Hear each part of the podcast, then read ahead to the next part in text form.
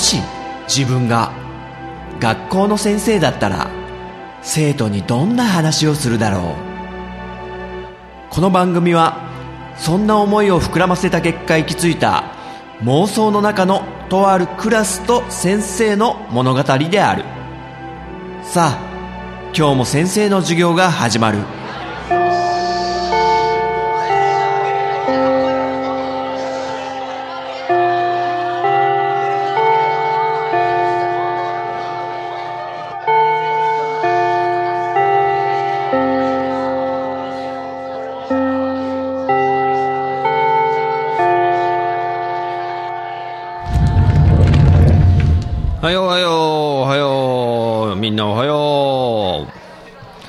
席ついてね。どうした？大杉。え、先生テンション低いって？いや、いつもなんか、声張りすぎて、聞いてる人も疲れると思うんだよね。聞いてくれてる生徒も。うん。たまにはちょっと抑えめに行ってみようかなと思ってねでもね多分興奮してそのうち だんだん大きくなっていくと思うんだけど。というのもね先生ちょっと最近ねガンダム見たのよね。見たのよねってなんかスレッガー注意みたいに言っちゃったけども。あのね先生ガンダムはファーストガンダムが絶対的だと思ってて、っていうか、ちょろちょろその後の作品もね、いろいろ見たんだけど、お、田中は何、何が好き？あ、スターダストメモリー。木蓮の花。違う。あ、それスターダストレビュー。はいはい。会いたくて、ダメだっつうのに最近なんかいっぱい歌っちゃってなんかそうそれやべえんじゃねえかっていうね先生ちょっとビビってんだから教頭先生に怒られんじゃないかなと思ってんだからでそうスターダストレビューじゃなくてメモリーが田中は好きおヒューガはうん G ガンダム。あら？あれだ。あのなんか頭の中のコックピットでなんか実際あの拳とかをバーンって突き出したらガンダムも同じ動きするみたいなやつだよね。あああれ好きなんだヒューガごめん先生もまるでノータッチ。ね。クリンビューのノータッチぐらい。うん。ダメだな。今日はねなんかダメだな。で最近鉄血のオルフェンズっていうガンダムの新しい作品見てたらめちゃくちゃ面白くって。あやっぱなんかファースト絶対だみたいなことを言い続けてきたけど他の作品をあまり見てないうちにそう言っちゃやっぱいけないよねって思ってターン A ガンダムとガンダムシードを見たんだよね。ちょっとだからその話をねちょっとしようかと思って今日は。まあ最初に感想言っちゃうけどターン A ガンダムとガンダムシードね両方ともね、面白かった。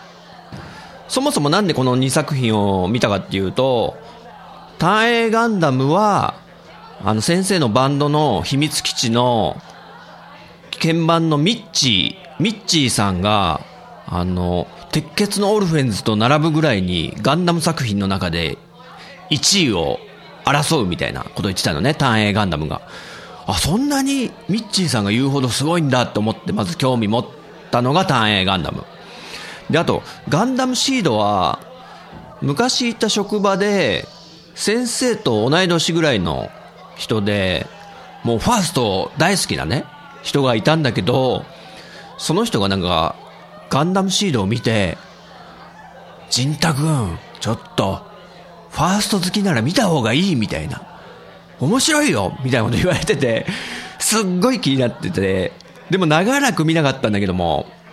あと、ポッドキャスト科の生徒で、先生より10個ぐらい下の子たちが、結構なんかガンダムシード世代らしくって、まあなんか面白い、好きであるということも聞いてたんで、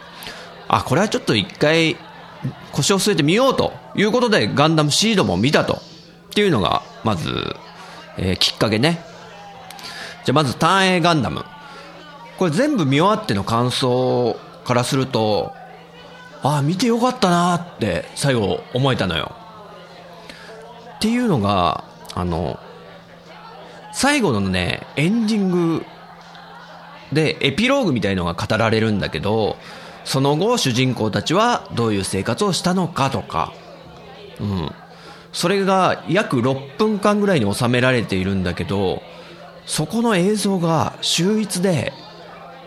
なんかちょっとかなりうるうる来ちゃうぐらいの演出とかもすごい上手で、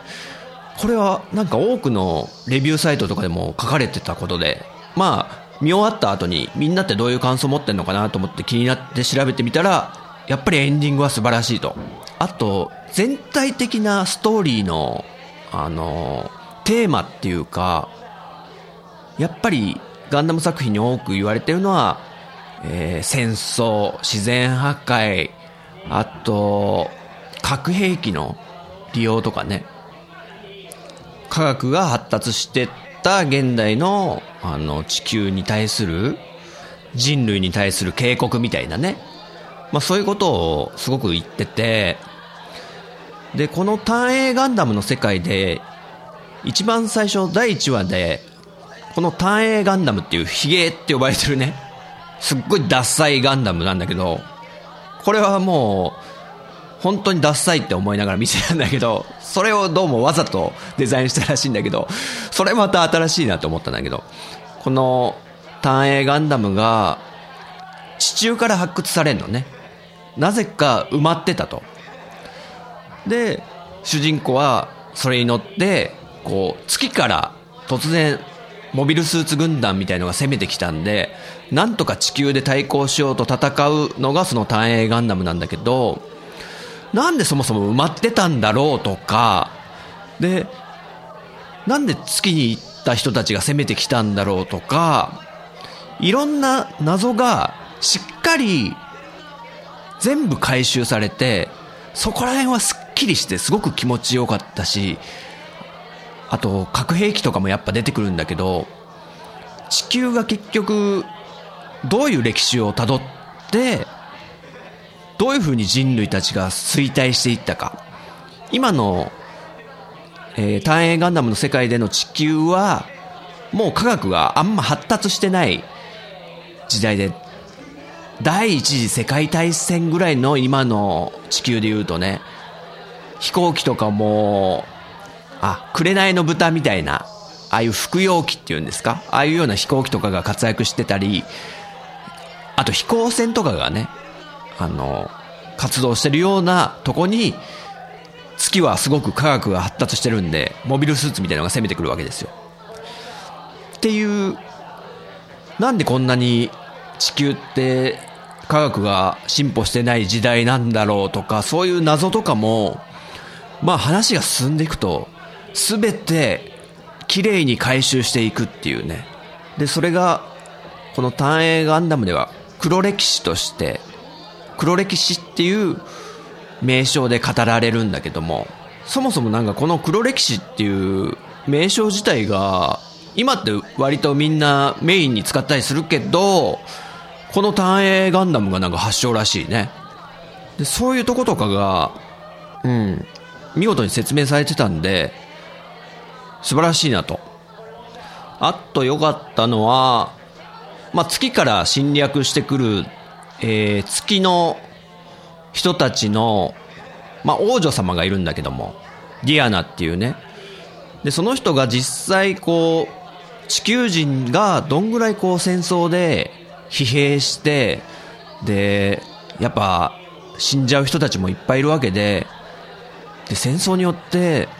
どんな悲惨なことになってるかっていう現実を見るみたいなシーンもあったりして、で、ショックを受けるわけですよ、やっぱ、王女様が。自らが送り込んだモビルスーツでこんなに被害が出てしまってるとかね。まあそういう側面もあると。戦争のひどさを、えー、きちんと説明してるね。そういうとこも良かったですね。で、あと、さっき一番最初に言ったエンディングが良かったので、ああ、見て良かったわ、と思ったってのが見終わってからの感想なんですよ。ただし、これからはちょっとネガティブなことを言いますけども、あのね、すごく見てて辛いなって思うところもすごいあったんですよ。なんといってもこれ、単影ガンダム50話あるんで、で、映画版のなんか総集編もあるって聞いてたんだけど、最初総集編見始めたら、もう展開が早すぎて何が起こってんのか全然わかんなくって。で、それ実際レビューとか見たら、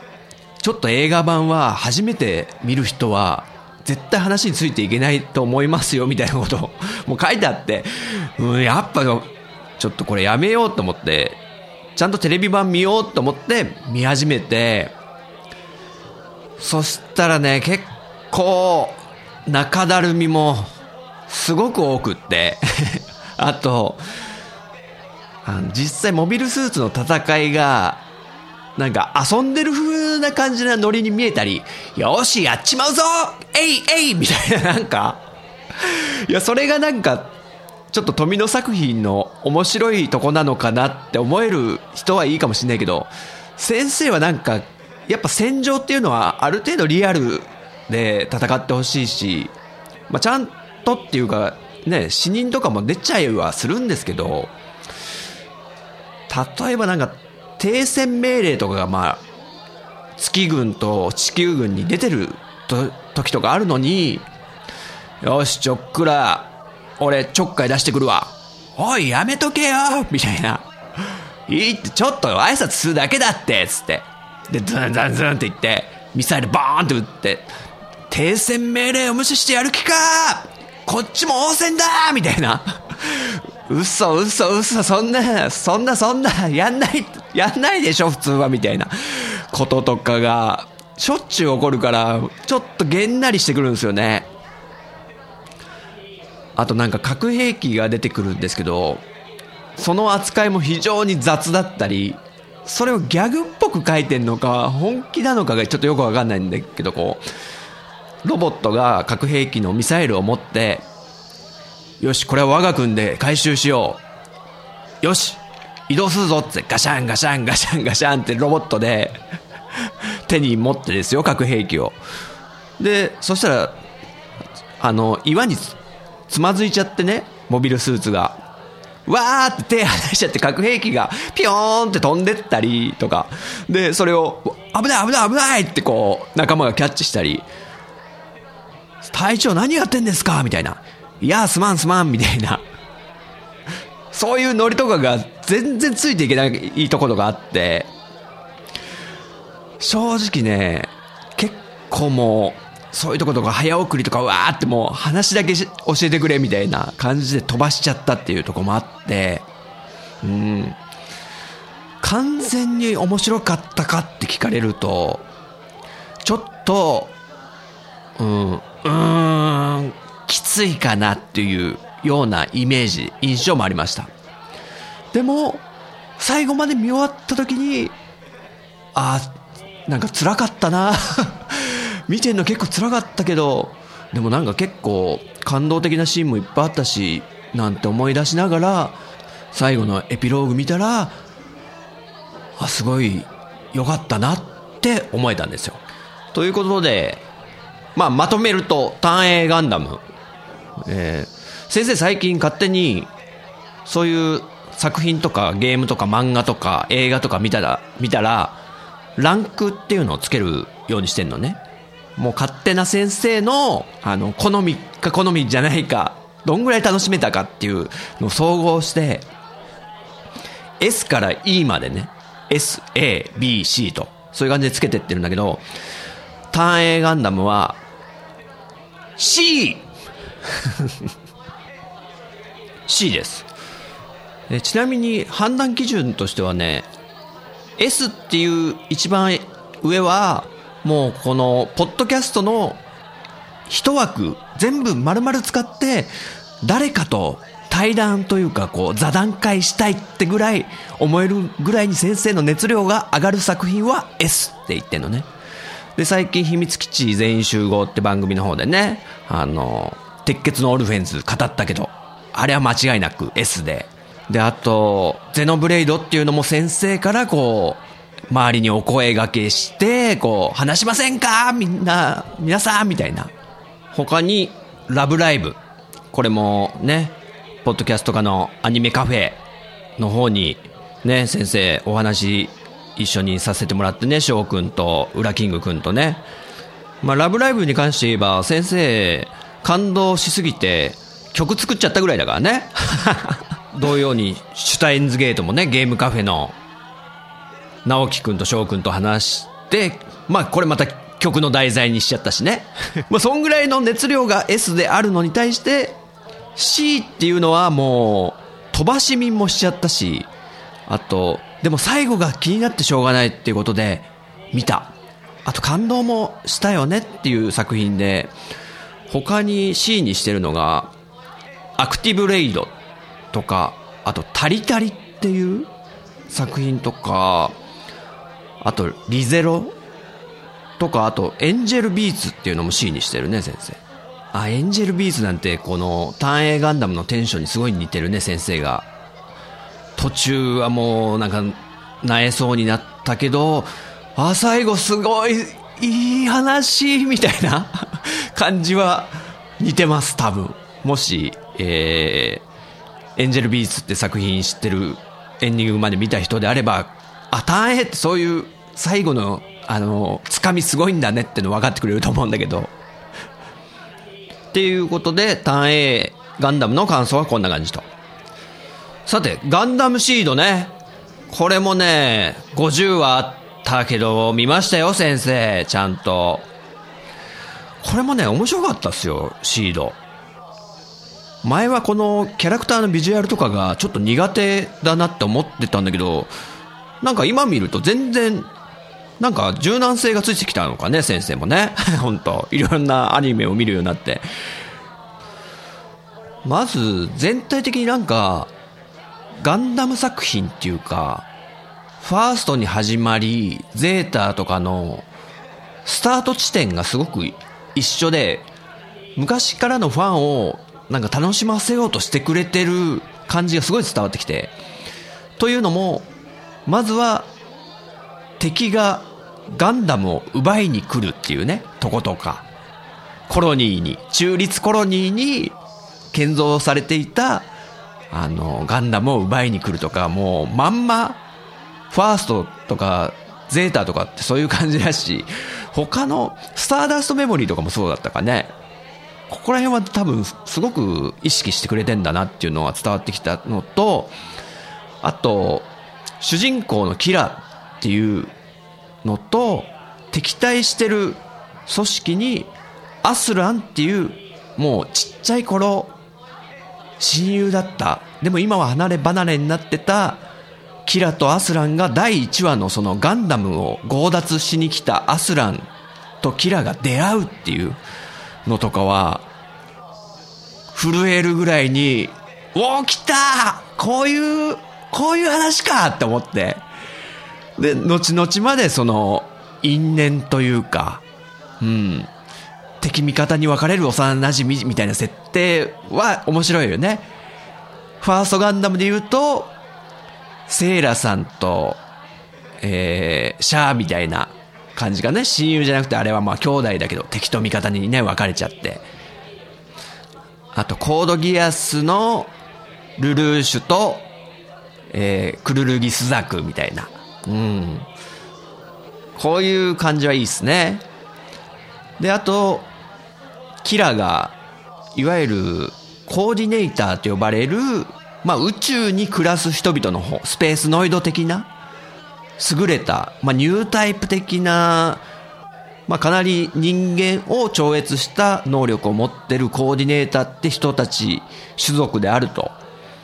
いうことでなんか差別的なこととかもやっぱりあった、あったりしてね。これも、やっぱりガンダムっぽいなと。アースノイドとスペースノイドの、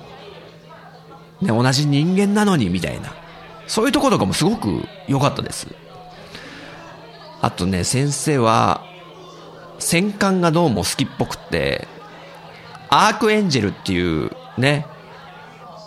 ホワイトベースに始まって、アーガマ、ネールアーガマとか、そこら辺の、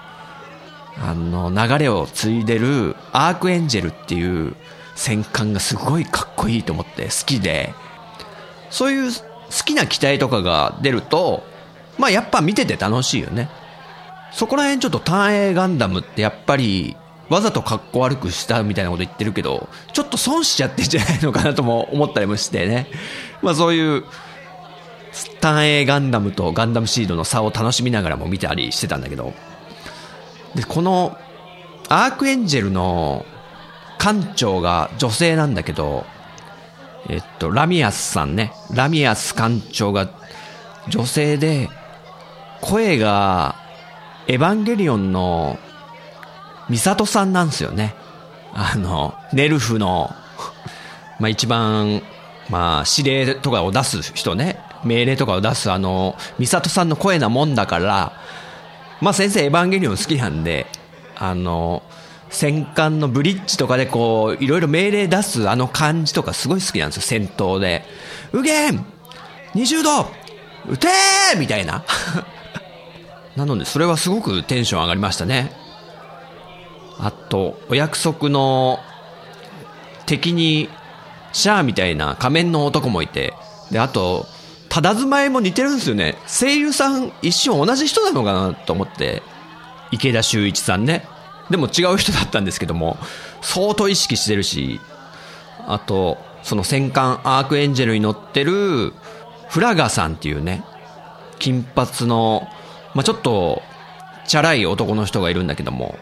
それがね、ファーストガンダムのスレッガー、スレッガー注意をね、すごく意識してるようなキャラクターで、その人もね、最初なんかこう、チャラいなーなんて感じで見てるんだけど、だんだん、やっぱかっこよく見えてくるというか、実際かっこいいことも言うし、まあ好きなキャラになりましたね。っていう感じで、ガンダムシードはなんか、結構キャラクターで、好きな人たちが多かったっていうので、見てて楽しかったですよね。まあ、こんな感じでなんか、先生はファーストガンダムが好きなもんだから、すごくそこをなんていうんだ焼き直してるんですよはっきり言ってしまえば。まあ、ガンダムパイロットのキラはもともとは民間人だったり。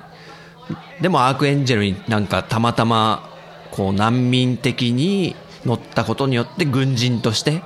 働くようになって戦争を経験してっていう。で敵には親友のアスランがいるしどうしたもんやらみたいな悩んで。すごい落ち込むようなタイプの主人公でね。まあ、なので、キラーのことを大好きかって言われるとそうでもない。嫌いでもないけど、なんかこう、主人公としては先生はそこまでこう、なんだろうね、鉄血のオルフェンズの三日月とか、コードギアスのルルーシュとか、あとシュタインズゲートの岡部倫太郎とか、みたいな感じではないかな。うん。どっちかというと、親友のアスランの方が、まあ、好み、好みとかタイプとか言うとなんか、誤解されそうだな。そういうんじゃないっつうの。まあ、キャラクターにすごく魅力がある人が多いと。あと、ストーリーの訴求力っていうかこう、先を見たくさせるようなつかみみたいのも結構多くて、まあさっき言ったシャアみたいな仮面の男の正体は一体何なんだとか、あとそもそもこの戦争はちゃんと終わるのかとか、で、主人公のキラと親友のアスラン敵対してるけど、最終的にどうなってしまうんだろうとか、そういうのは楽しくって、で、あと結構敵と味方で言い合いするシーンとかもあるんですよ、なんか。俺たちのやってることは間違ってるのかとか、戦争って何なんだとか、そういう人間同士の、キャラクター同士のやりとりとかはすっごい面白かったです。本当に。熱かったです。ああとオープニングの曲で一曲、玉木成美さんっつうのかな？の Believe って曲がね、結構先生好きだったっすね。ああいうね、トランスっぽいダンスミュージックもたまに聞きたくなるんですよね。うん。まあ、悪い点を挙げるとしたら、長い 長いっすね。50はあるんで、なんかね、正直、半分ぐらいにできたんじゃないかなって思うぐらいのストーリーなんですよ。まあ、えー、戦艦のアークエンジェルが主人公たちのキラを乗っけて、で、宇宙のコロニーから出発して、目指してんのが地球のアラスカってとこなんですけども、なんかそこに行くまでにやっぱりこう、追撃部隊とかが敵の現れて、何度も何度も襲撃されるとか、なんか、飽きちゃう、正直。なんかね、あの時の戦い、例えば、あ、バオアクーの戦いね、みたいな風に言える熱い戦いみたいのじゃなくて、ちっちゃい小競り合いがずっとなんか続いてくから、まあそれはリアルなのかもしれないんだけど、なんか、毎回こうモビルスーツを出すために、無駄に戦ってる、あと50は稼がなきゃいかんぞとか、じゃああの小惑星で戦うことにしようぜみたいな、こう制作者の雰囲気がなんか見えてくるようなぐらいにで地球降下してからもやっぱり砂漠のとこで戦いが起きるんですけどそこら辺もねなんか結構げんなりしちゃって先生見ながら。もう早く話進んでよみたいな。でもその砂漠のオーブ砂漠を抜けてオーブって国に着くあたりからがすごく面白くなってきてそこまでは結構辛かったんですよ。正直。もう見るのやめちゃう。いやダメだ。こっから面白くなるはずだ。みたいな。やっぱキラとアスラも気になるしみたいな。っていうなんかこう50話あるからがゆえにすごく無駄な部分もあったかなっていうのがあってちょっとテンションが下がるとこもありましたね先生的には。で最後まで見てあよかったわと。これもねガンダムシードもねすごい思えた。いい作品だったと思います本当に。感動しましたからね。ということでまた先生の勝手なランクをですねつけますとガンダムシード B です。B これはですねえー、例えば他に B につけた作品を挙げると鋼鉄城のカバネリあとガールズパンツァー君の名はあとラブライブサンシャイン。これは先生は B なんですね。えー、っといわゆる座談会とかをこうやろうぜやろうぜって気持ちになるまには至らなかったけどやっぱ夢中になって感動した。ただまた見たいかって言われると、今のところはちょっと、もういいですという感じなのがこの B ランクですね。これが A になると、あの、もう一回見たいなとか、まあ、実際見たりしてる働く魔王様とかね、先生的には A で、で、実際この授業でも進めたでしょ。面白いからぜひ見てねっていう。それが A なので、決して B だからといってね、そんな悪い判断ではないんですよ、本当に。これ先生の本当勝手な、あの、今後の自分のために分かりやすくそういう風に格付けしただけで、もしね、ちょっとシード好きなのに先生 B ってひどいよとかね、ちょっと思っちゃう生徒とかもいるかもしれないんだけど、それはちょっとごめん。そそういう悪い意味でつけてるわけじゃないんだよ、本当そういえば、単影ガンダムのとこで言い忘れたけど、音楽が結構良かったですね。言われてみれば。これまたすっごい独特な、なんだろうな、いろんなタイプの曲が、菅野陽子さんの凄さを感じた。うん。単影ガンダムって語るときに、あ、あ、この音楽を聴いたらその情景が浮かんでくるみたいなことが起こる曲なんですよ。決して全然キャッチーじゃないんですけど、うん。これはちょっとすごいなと思いましたね。あ、良い曲だなと思ったのが、第4期ぐらいもう一番最後の方のエンディングの月の眉っていう曲、ボーカル曲ですけども、これは、いい曲です。はい、ということで、単影ガンダムは先生は C、そしてガンダムシードは B を付けさせていただきました。ね、勝手に偉そうにね、こんな。ね、もう。あ、でも、ガンダムシードの続編である、DESTINY。これ先生、見ますよ。ってことは、やっぱシードが面白かったってことですし、その後のあの、ね、みんな元気にしてっかなみたいなのもね、気になるんで。はい。な感じでね、あ、先生、このガンダム、面白いよとか、このガンダム見てないのとか、そういうのあれば、まあ、連絡帳にちょいちょいと書いてくれれば答えますんで、はい、じゃあ授業始めよう。